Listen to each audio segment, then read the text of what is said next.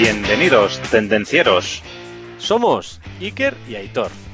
Y juntos trataremos temas de actualidad relacionados con la industria, tecnología y ventas. Arrancamos motores.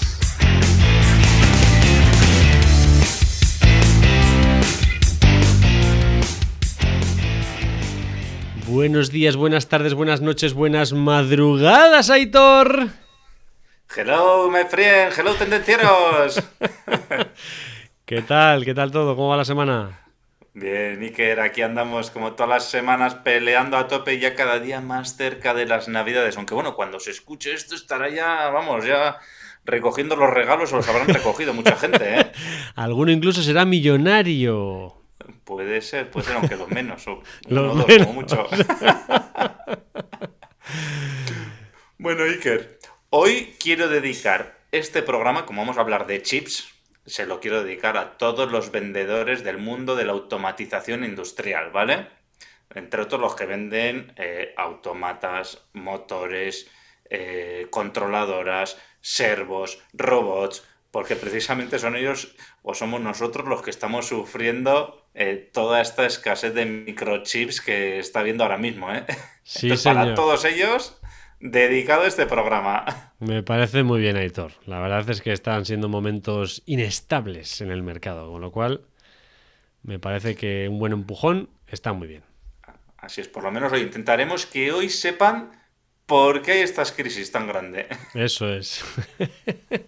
bueno, bueno, ¿y cómo llevas el reto de la semana pasada, Aitor? De hablar en público y grabarse en vídeo. Ya me imagino que tú no tienes mucho problema para eso. Bueno, nosotros ahí Iker, tenemos que decir que ya lo llevamos por delante, ¿eh? pero desde aquí recordamos a todos los tendencieros y tendencieras que si quieren mejorar en hablar en público, en su oratoria, en hacer sus ponencias, pues ya saben, les recordamos el reto, oye, ponerse delante de la cámara y grabarse en vídeo mientras hacen su ponencia. Y luego, obviamente, pues hay que verla para ver qué mejoras se pueden hacer, qué se ha hecho bien, qué se puede mejorar, etcétera. Muy bien. Bueno, Iker, y también hablábamos la semana pasada, ¿eh? ya lo dijimos que se acerca el final de año y que Mm. vamos a hacer una cosa muy especial, ¿vale?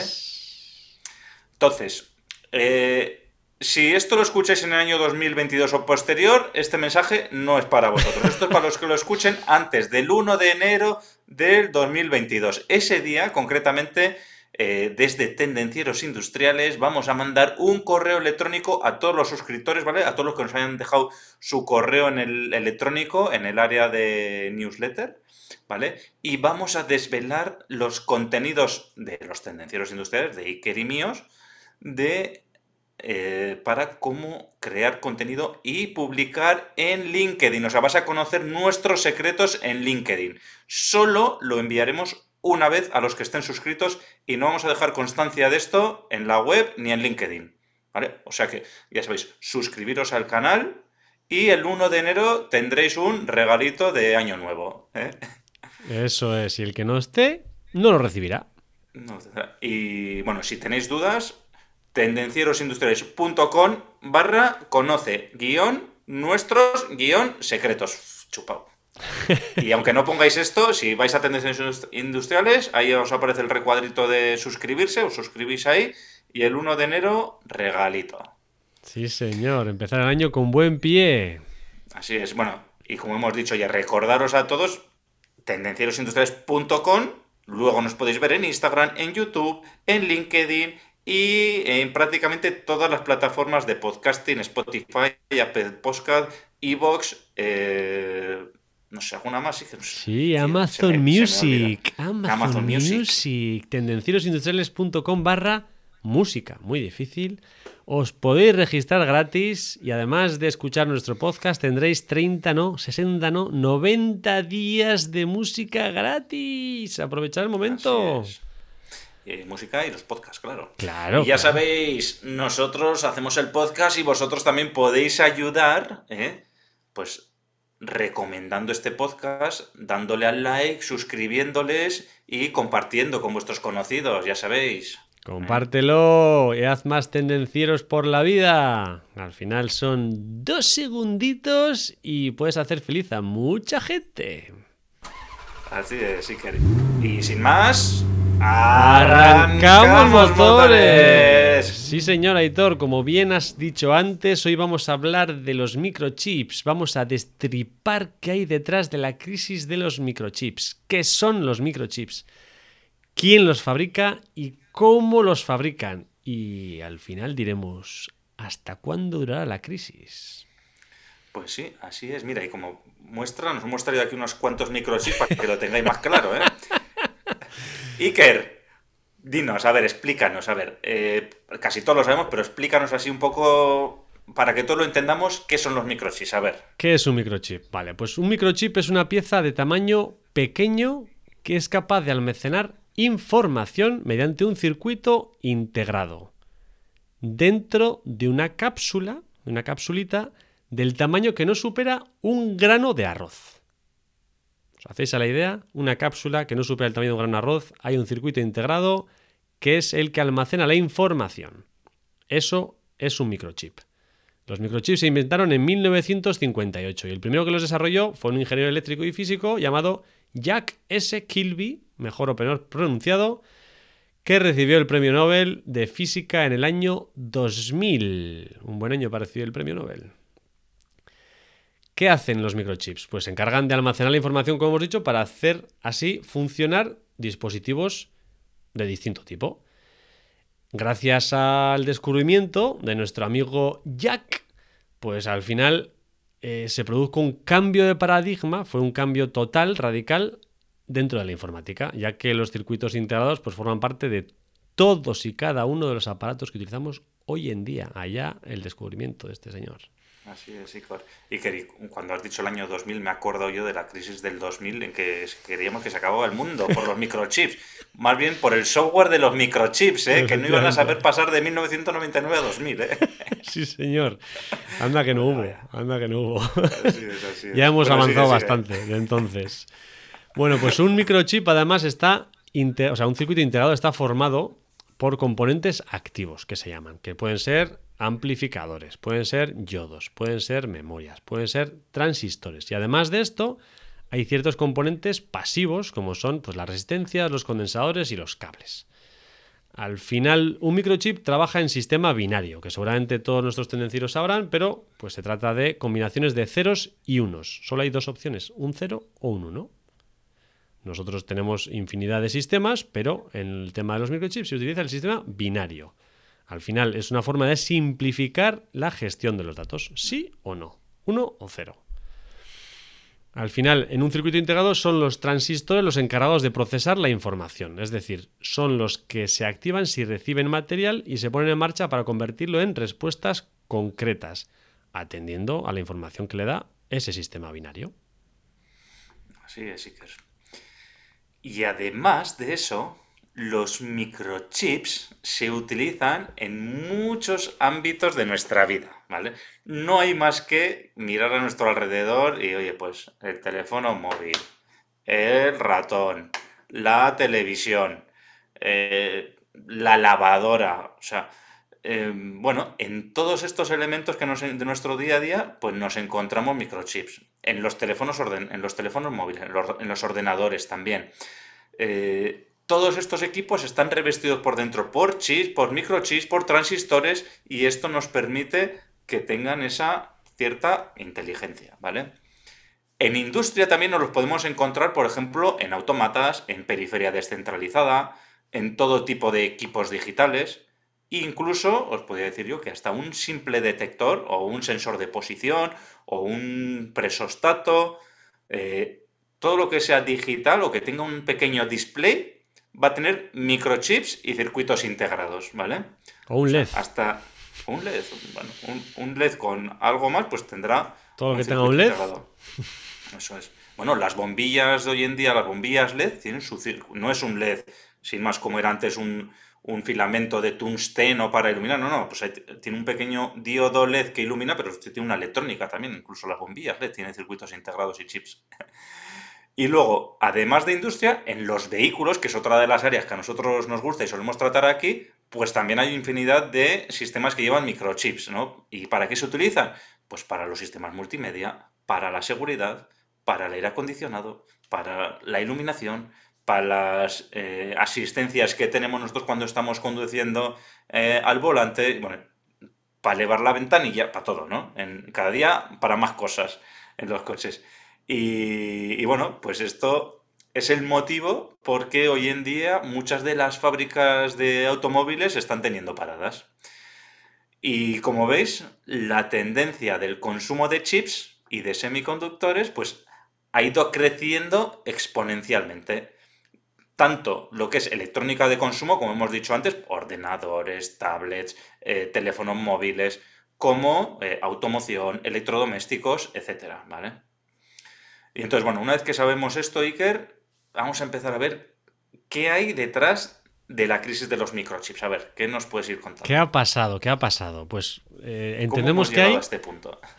Entendemos que hay cinco claves, cinco puntos importantes, los cuales han llevado a estar en esta situación al final eh, no es algo simple. O sea, si queremos llegar a entender lo que ha pasado, es difícil de entender porque son muchos los factores que han, digamos, supuesto esta crisis.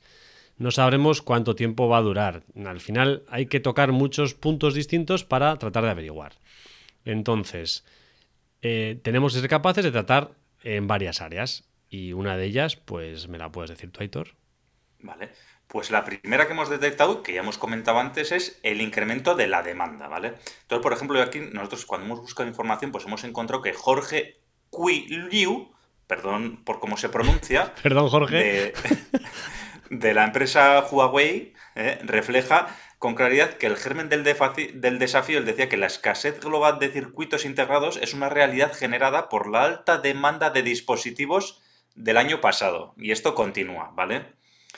Eh, en otras palabras, esto viene a decir que la crisis de los semiconductores ha sido ocasionada por un desequilibrio entre oferta y demanda, ¿vale? Entonces, está ahí, hay un nivel de fabricación, ¿vale? Y de repente, pues la demanda se ha disparado, ¿vale? Con el tema del, del coronavirus. Y este planteamiento, pues también podemos hacer un análisis de por qué se ha disparado la demanda de semiconductores.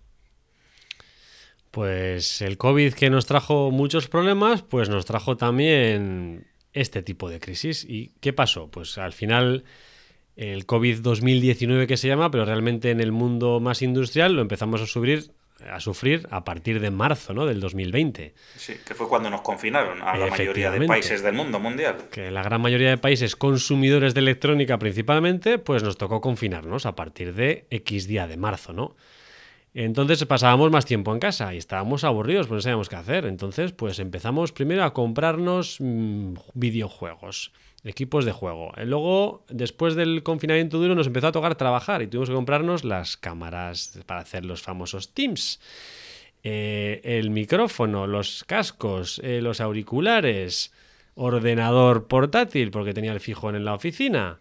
Y para los niños, y para los niños que tenían que estudiar en casa. Además entonces era estábamos en el mundo de estudios analógicos y de repente pasamos al mundo de estudios digital. Y todos a la vez. Perdona, ¿eh? Sí, sí, sí, tal cual. El padre, la madre, cada uno conectado a un ordenador. Los niños, cada uno a su tablet porque cada uno tenía su clase distinta. Vamos, a tope de electrónica dentro de casa. Entonces, pues bueno, la demanda subió. ¿Qué más ocurrió? Yo me acuerdo, Iker, perdona, ¿eh? Que yo me acuerdo, que te estoy interrumpiendo, pero que yo me acuerdo que en aquella época no había ni ordenadores, o sea, que ibas a la tienda de informática, esto también faltaban bicicletas, ¿eh? pero ordenadores y cámaras más no tarde. había. bicicletas más tarde. Pero sí, ordenadores y cámaras y demás empezaron a faltar en todos los sitios. No había, no había webcams, o sea, es impresionante. ¿Qué más colaboró al desequilibrio entre la oferta y la demanda? El auge de las criptos, las famosas criptomonedas, sí señor. Me llueven las criptomonedas. Me llueven las criptomonedas. ¿Quién no tiene una criptomoneda? Pues bueno, no sé quién no tiene una criptomoneda, pero hay mucha gente pues, que se dedica a minar. Y habrá otro capítulo en el cual dedicaremos más tiempo a, informar sobre este tema. No es el momento, pero para minar esas criptomonedas, pues es necesario utilizar unas tarjetas gráficas. Las más famosas pues son las Nvidia GeForce. Entonces al final, pues eh, claro, había cada vez más gente que quería minar, tenía tiempo, estaba en casa, vamos a minar y pues bueno, es lo que estuvieron haciendo. Al final, eh, Nvidia tuvo que reducir la tasa hash de las tarjetas gráficas para hacerlas menos atractivas a minar las criptodivisas, porque al final, si no, es que no había, no hay forma de encontrar una tarjeta Nvidia. Si tú querías hacerte un ordenador o te ibas a comprar un ordenador y no había tarjetas gráficas, porque la gente la estaba comprando para minar criptomonedas. Eso es. O sea que... El segundo de los motivos. Sí, señor. Para que no sepa lo que es la tasa hash, pues al final es una, una unidad de medida de potencia de procesamiento en la red de Bitcoin. Entonces, pues bueno, bajaron la potencia para que haya menos gente que le interese coger esas tarjetas gráficas en la leche, ¿eh? Pero bueno. ¿Y qué más ha colaborado a todo este desequilibrio? Pues la implantación de redes 5G y centros de datos concebidos para servicios en la nube, digitalización, eh, diagnosis. Al final, pues bueno, todo esto ha ido en el incremento de la demanda de los chips de alta integración. Así es. Oye, de los centros de datos no hay nada más que decir. O sea, eh, hoy en día yo me acuerdo, y tú tendrás Iker, yo tengo no sé cuántos discos duros por aquí con fotos, con, yo qué sé, de los documentos de mi primer ordenador de hace 20 años, está por ahí en algún disco duro metido, pero eso hoy en día ha pasado la historia. Yo creo que los nuevos, ¿cómo se llaman los, las, nuevas generaciones? Los baby boomers, o yo qué sé cómo se llaman las nuevas generaciones que vienen, ya no saben lo que es un disco duro, porque directamente lo suben a la nube. Hmm. O sea, el Google Fotos, el OneDrive, el lo que sea. El Amazon, el que sea, sí. Y eso se hace a base de centros de datos, no sale así de las nubes. De discos duros en otro sitio, no en tu casa, pero en otro sitio. Así es, así es. Bueno, y luego, esto es, se refiere a la primera clave que hemos dado, pues que ha habido un aumento muy fuerte de la demanda desde que empezó el coronavirus. La segunda clave sería la fabricación concentrada de semiconductores. Esto significa que durante los últimos años solo ha habido cuatro compañías, o sea, no ni cinco ni diez, cuatro, que han sido capaces de fabricar circuitos integrados con nodos tecnológicos avanzados. Y para que, como que ya no pruebas, son TSMC, Samsung, Intel y Global Foundries. Y de estas cuatro compañías, cuando hablamos ya de los últimos chips de última generación, estamos hablando de que TSMC se lleva el 90% del mercado. O sea, ahí lo dejo. De los, de los últimos chips, de los más avanzados, TSMC se lleva el 90% del mercado con clientes pues, como puede ser Apple, Nvidia, AMD, Qualcomm, etc. Entonces, ya veis que la, eh, la demanda de semiconductores, la fabricación de semiconductores está muy concentrada en estos fabricantes. Entonces, ¿qué es lo que pasa? Que al estar tan concentrada, pues cuando hay un incremento de la demanda, estos cuatro únicos proveedores no son capaces de absorber esa demanda. No son capaces de fabricar esa demanda. ¿eh? Eso, y explicaremos ahora un poco por qué ocurre eso.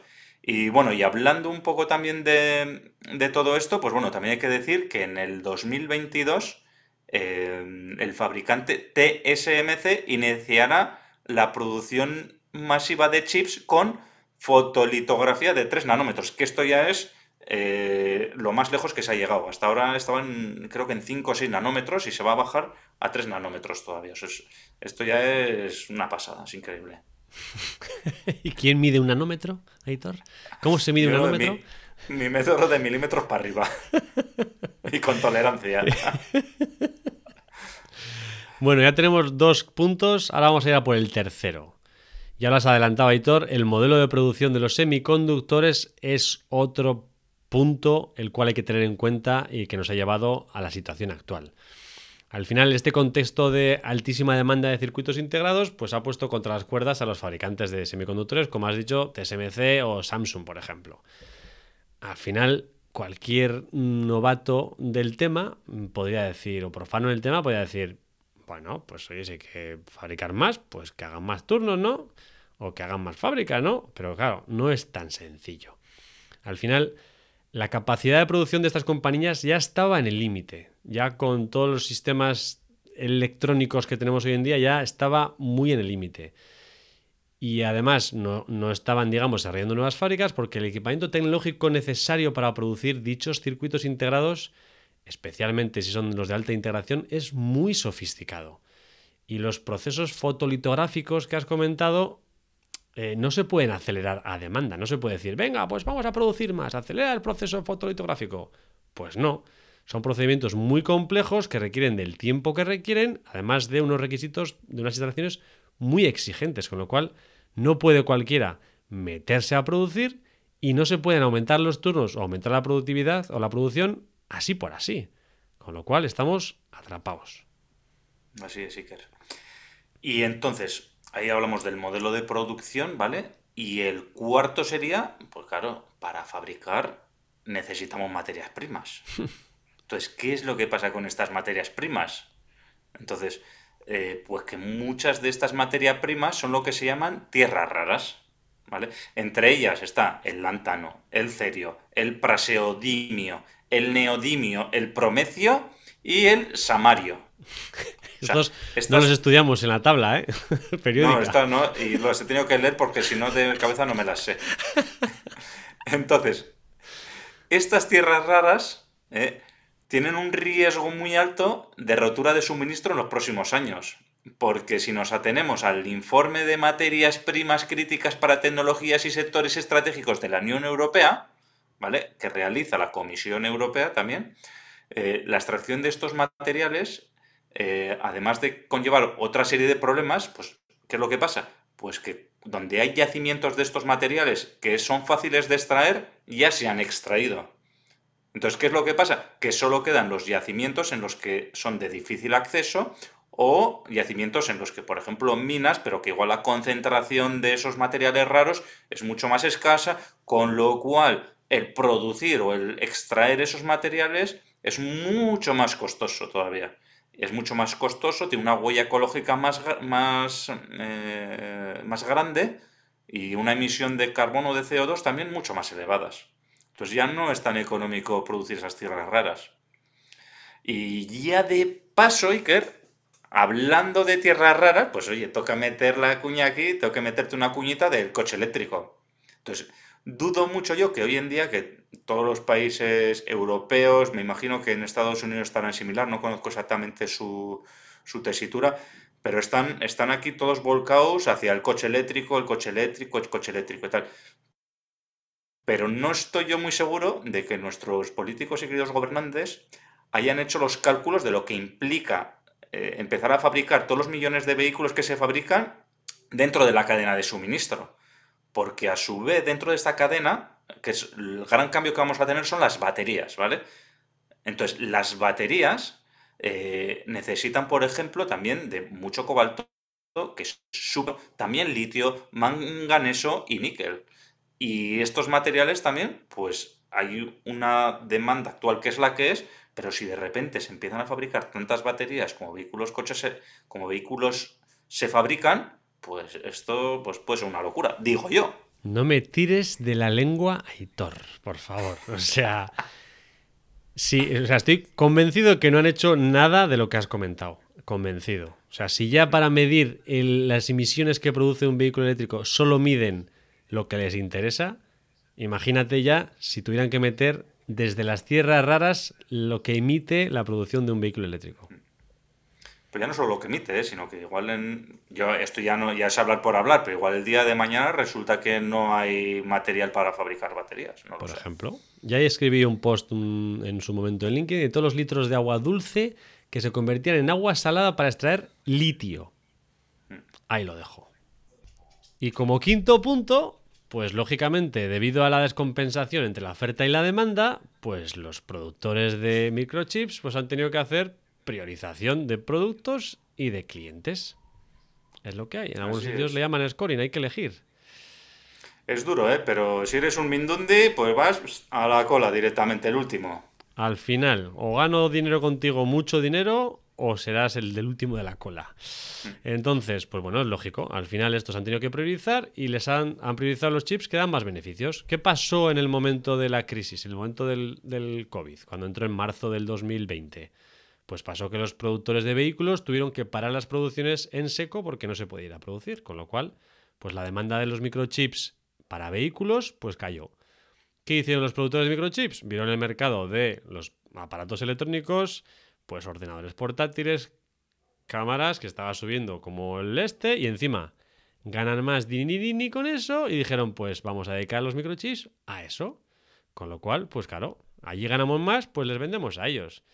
Entonces, pues claro, eso es lo que ha pasado, que los vehículos, los fabricantes de coches tan poderosos en el mercado, pues se han quedado sin suministro de unas piececitas que valen un euro, pero que dejan de, de dejar de producir coches que valen pues muchos miles de euros. Entonces, pues bueno, aquí han tenido que intervenir hasta los gobiernos. Al final, Estados Unidos, Alemania y Japón, pues que son los, los países, digamos, que más influencia tienen en la automoción, pues han presionado a estos fabricantes que hemos comentado antes para que prioricen los chips del automóvil. Y bueno, ahí está la lucha. Ahí está la lucha de tú me obligas a que produzca esto, pero yo no quiero porque quiero producir estos con los que gano más. Y bueno, han tenido que llegar al, extremo de tener que hacer, eh, de auditar a, a, los clientes finales para ver, oye, enséñame realmente que lo que me pides es para producir y no es para guardártelo tú, porque si es para guardártelo tú, se lo vendo a aquel que también lo necesita. O sea, el tema está así, que no te vendo si no lo vas a usar para producir, aunque me pagues más. No. Y Iker, ¿y por qué no hacemos una fábrica nueva de chips? ¿Eh? Que es lo que aquí la gente dice, ¿no? Pues esto se soluciona, la crisis esta de los microchips se, se soluciona rápido. Hacemos una fábrica, es más, eh, ponemos aquí un poco que pongamos tú, otro poco que ponga yo y nos hacemos aquí, nos forramos vendiendo chips, ¿no? Ojalá. Pues sí, pero ojalá la solución fuera tan sencilla, ¿verdad?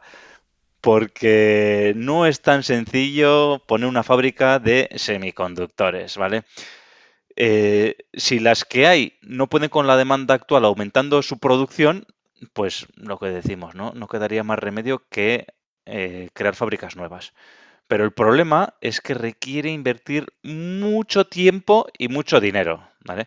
Aquí tenemos eh, el catedrático de electrónica de la Universidad Complutense de Madrid, Ignacio Martil, que es un consumado experto en semiconductores y energía solar, venía a decir que una fábrica de chips de vanguardia no tarda menos de cuatro años en estar plenamente operativa.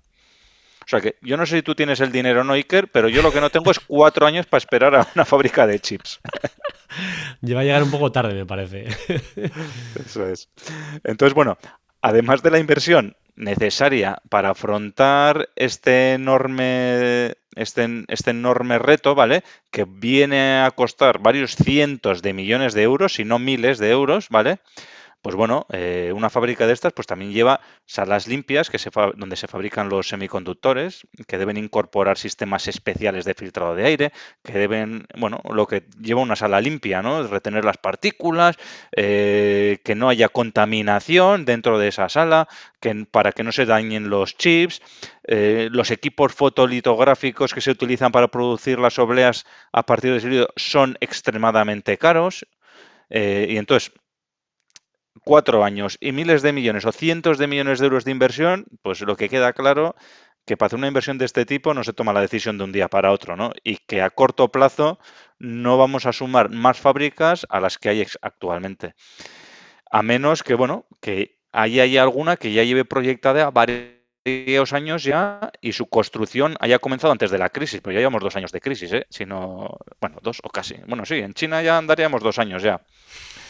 Eh, no obstante, pues bueno, eh, a pesar de todo esto, lo que sí que se viene oyendo y lo que se ve es que los países más industrializados, pues con Estados Unidos, eh, la Unión Europea y China a la cabeza, pues bueno, están eh, intentando limitar la dependencia de estos fabricantes, que algunos de ellos, pues taiwaneses, coreanos, etcétera, y han manifestado abiertamente que tienen intenciones de poner en marcha nuevas fábricas eh, de fabricación de semiconductores en, estos países, o en la Unión Europea, o en Estados Unidos, o en China, con el fin de disminuir esa dependencia. Y, pues bueno, un poco también aumentar la capacidad de producción de chips global. ¿vale? Bueno, y, y con todo esto, bueno, ya, ¿cuándo va a acabar esta crisis? A ver. Me has dejado la pregunta fácil para mí, ¿no? Tú es que eres un visionario. O sea, que aquí la bola mágica que veo, que veo.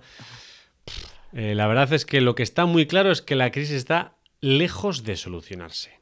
Y mmm, mirando las informaciones de los expertos en el tema, no va a ser en el 2022. Al final, la información más fiable que hemos encontrado en la red es de nuestra compañera empresa Intel y ellos creen, estiman que hasta el 2023 al menos no se producirá un equilibrio entre oferta y demanda. ¿Qué pasará hasta entonces? Habrá que verlo, habrá que verlo. Habrá que verlo. Es fácil decir 2023. Y luego si pasa, paso. Y si no pasa, nadie se acordará. Estoy tranquilo.